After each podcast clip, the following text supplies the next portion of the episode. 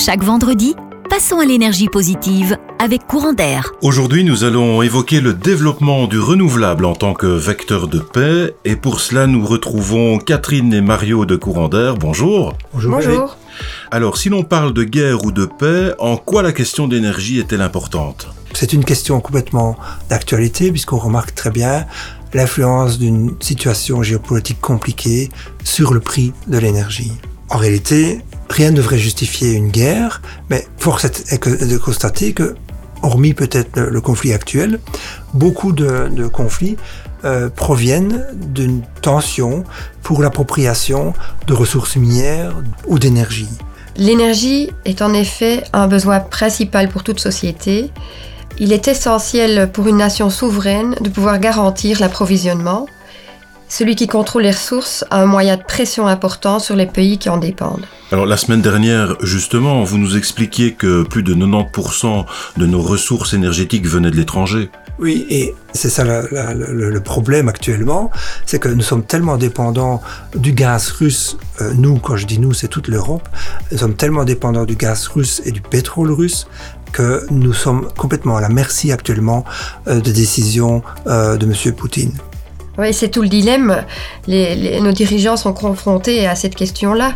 Comment s'opposer à la Russie alors que nous sommes dépendants?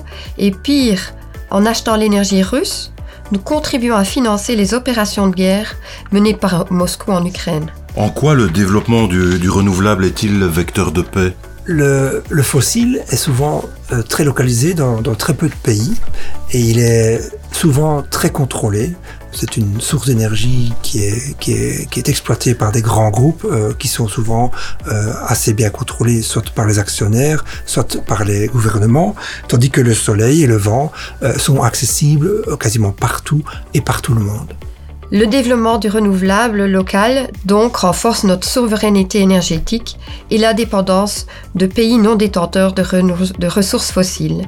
L'énergie renouvelable locale n'atteint pas non plus à la sécurité du monde euh, si l'on compare ça avec euh, le nucléaire. Quels sont les autres avantages du renouvelable dans un monde qui est traversé par d'importantes tensions géopolitiques? Le renouvelable, c'est tout d'abord une énergie démocratique. Pourquoi? Parce qu'elle est accessible pour beaucoup de personnes, euh, avec des investissements assez faibles, et surtout, comme on l'a déjà dit la semaine passée, toute énergie produite localement à base de renouvelables n'entre pas en concurrence avec un site euh, à quelques kilomètres, mais nous évite aussi surtout de devoir acheter cette énergie à des régimes politiques qui sont peut-être pas tout à fait démocratiques. Et donc dans une approche citoyenne, le renouvelable permet aussi de démocratiser le secteur de l'énergie. Et comment cela La production d'énergie est la plupart du temps assurée par des géants mondiaux. Leurs intérêts sont souvent éloignés des nôtres. Les décisions sont prises loin de chez nous et sont pas toujours respectueuses de ce que nous, au niveau local, on a envie d'avoir et c'est pas toujours non plus nos valeurs démocratiques. Les coopératives, comme disait Mario, euh, qui, qui sont chez nous, qui sont citoyennes, elles sont donc locales, c'est par exemple courant d'air. On redonne un pouvoir aux habitants par rapport à ces multinationales. à travers des, unités de production que l'on finance, à l'instar des projets qui, qui se développent dans votre région, dans notre région, nous mettons la production d'énergie renouvelable aux mains des citoyens.